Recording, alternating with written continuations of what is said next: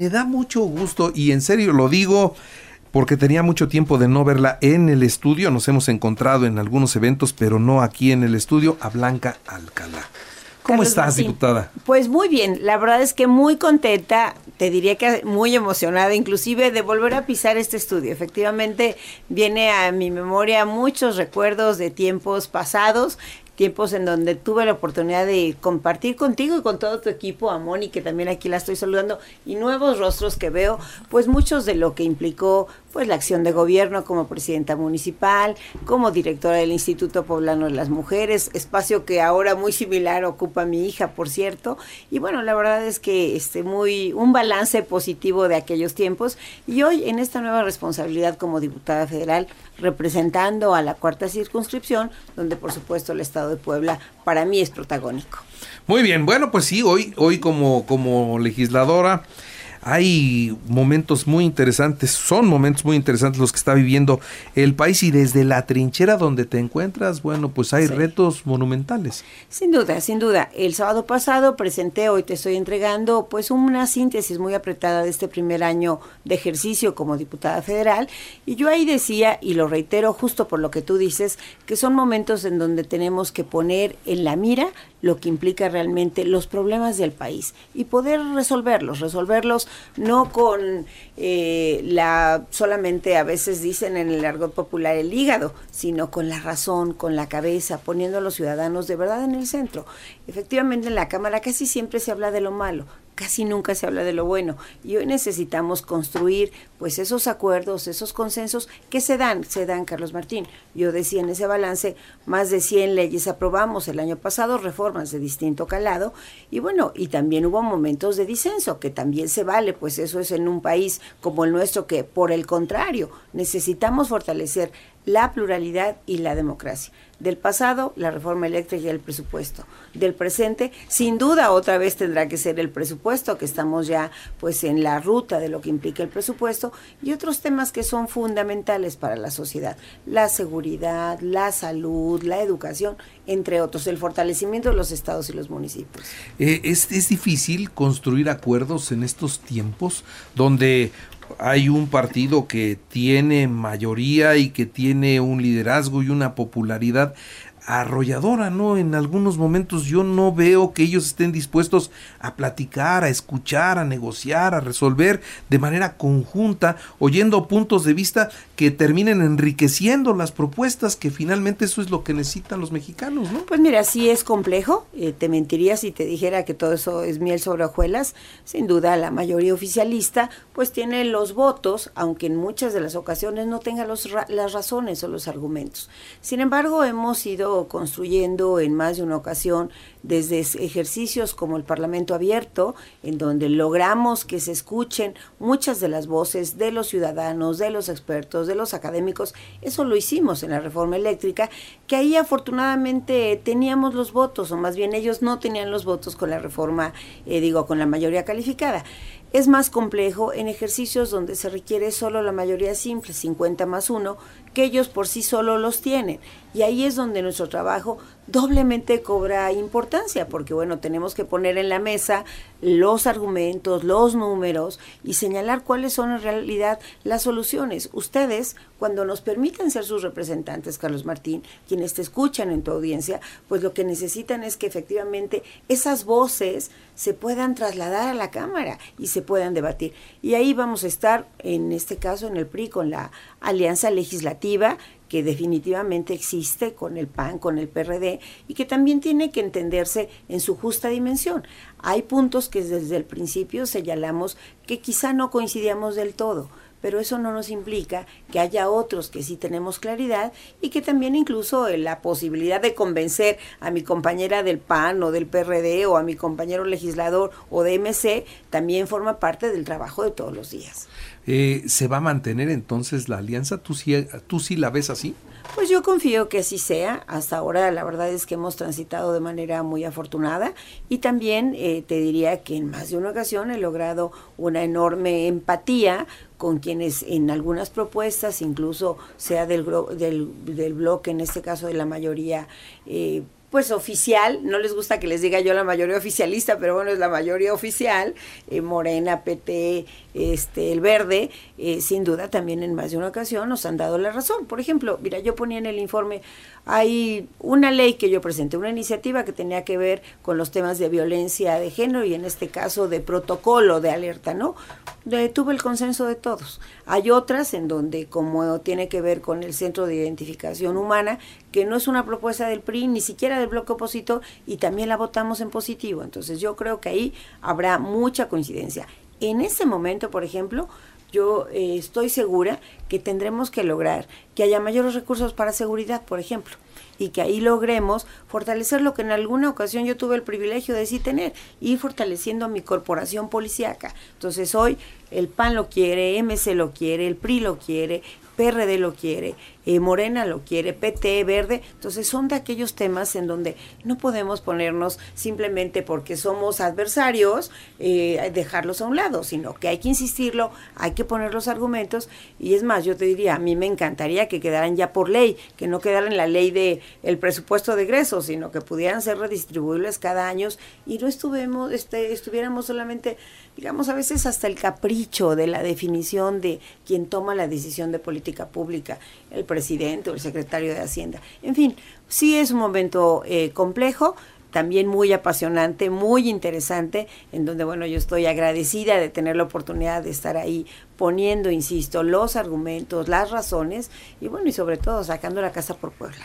Ah, es que te veo acá y quiero aprovechar para sacar muchos, muchos temas. Y, y en la conformación del presupuesto que, que viene, oye, pues temas de seguridad, temas de salud, temas de educación, como que son vitales para la población. Y yo veo que los dineros en su mayoría se destinan a las obras faraónicas que siempre criticaban que se hacían en el pasado y que se terminan haciendo en esta administración igual, ¿no? El tren Maya, Dos Bocas, el aeropuerto que que, son obras que no les veo, no les veo la utilidad inmediata y que sin embargo se están llevando los recursos. ¿Cómo equilibrar la balanza para tener a esa, esa eh, salud que nos prometieron que iba a ser como la de primer mundo y que hoy no, no funciona, no funciona? Bueno, pues tú ya tienes un análisis muy claro del presupuesto. Te llevaría, ya que soy la secretaria de la comisión, a que nos acompañaras, por ejemplo, para podérselos explicar con esta claridad con la que lo has hecho. Es muy desafortunada. La verdad es que la propuesta que nos ha sido enviada es una propuesta que le sigue concentrando los recursos.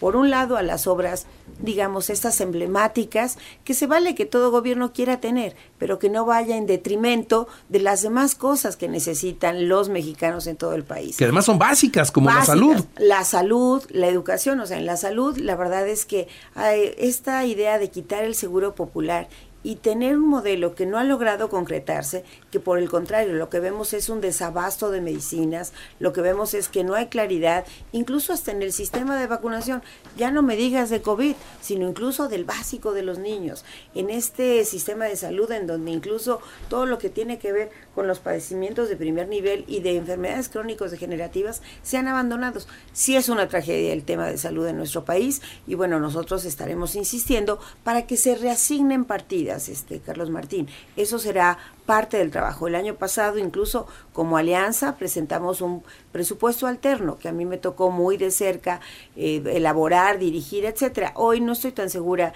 que lo presentemos como tal, pero sí en el PRI ya tenemos claridad en asignaciones prioritarias de gasto que deberían de atenderse, entre ellas estas que tú dices.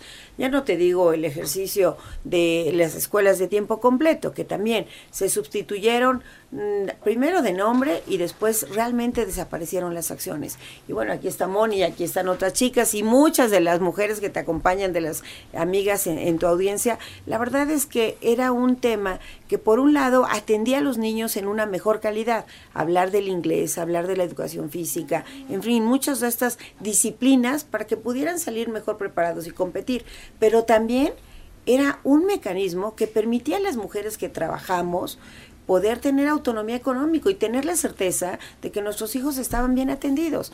Tú me conociste cuando todavía Karina y Rodrigo eran muy pequeñitos y efectivamente, o sea, uno a veces pues sufría porque del trabajo te, tan solo en una jornada extendida era hasta las 3 de la tarde y los chicos salen una y media, o sea, entre una y media y tres, las mamás todas sufrían.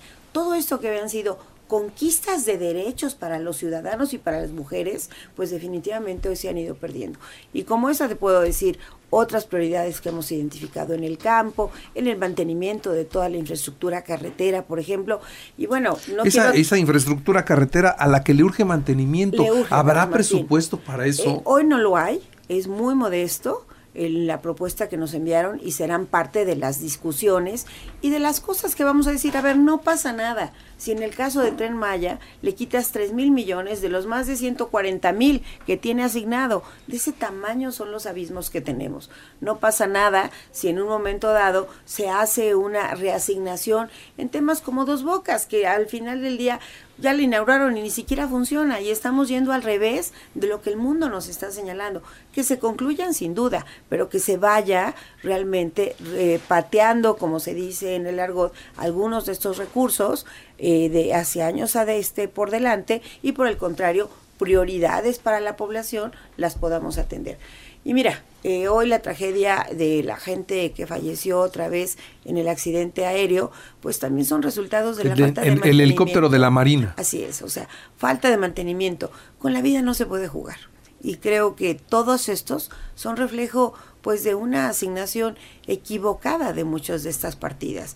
Y un, un, presupuesto, tú sabes que bueno, son temas que me he dedicado muchos años y a veces dices, pues realmente no es ni tan austero por la manera en cómo se está programando, ni tampoco están atendiendo las prioridades. El otro gran tema, sí, son los programas sociales, en especial el programa del presidente de adultos mayores, pero es una manera, desde mi óptica, incluso muy cortoplacista, Carlos Martín, porque el día de mañana la, pensión de los cuatro mil o de los seis mil pesos que llegará al final de este sexenio será insuficiente para atender otra vez los temas de salud de una población que requeriría una mejor atención en los cuidados a través del seguro social, del ISTE o de la salud abierta, porque muchos no tienen, no son derechohabientes. Y hoy más de 15 millones de mexicanos en lo que va de ese sexenio han dejado de tener acceso a la salud. Imagínate, ¿de qué te sirve si esos cuatro mil pesos no te alcanza en ocasiones para pagar ni los medicamentos oncológicos, ni una diálisis? O sea, nada de esto. Entonces, sí nos preocupa la falta de visión estratégica que se tienen muchas de estas decisiones, pues de política pública, que hoy la idea de tener un equilibrio de poderes es que efectivamente nos permita discutir, pero también concretar. Y de ahí la importancia que hoy por hoy tiene el poder el poder legislativo. A ver, sigo aprovechando tu visita al, programa. Eh, el, el tema de la inflación que ya no estábamos acostumbrados a ver, ¿cómo nos va a dejar este, este 2022? ¿Cómo vamos a cerrar el año? Porque también esto, por ejemplo, que decías de las pensiones eh, que le dan a las personas, pues sí, cuánto realmente les terminan dando con el ritmo inflacionario que viene creciendo el país, pues ya no les están dando tanto como se imaginaban. Alcanza menos. ¿no? Alcanza, alcanza para menos. ¿Cómo va a cerrar la economía del país? Pues bueno, es muy desafortunado que hacía más de dos décadas, más de dos décadas, que no teníamos una inflación del tamaño que hoy estamos registrando. Cerrará el, casi el 10% oficialmente, pero sabemos que aquella inflación que le llaman eh, subyacente que tiene que ver con los alimentos, que tiene que ver con los combustibles, pues en ocasiones se dispara a más del 15%. Hay productos como la tortilla, por ejemplo, que se ha disparado, este, y hoy un kilo de tortilla eh, te cuesta hasta 20 pesos, o más de 20 pesos, o sea, es tremendo.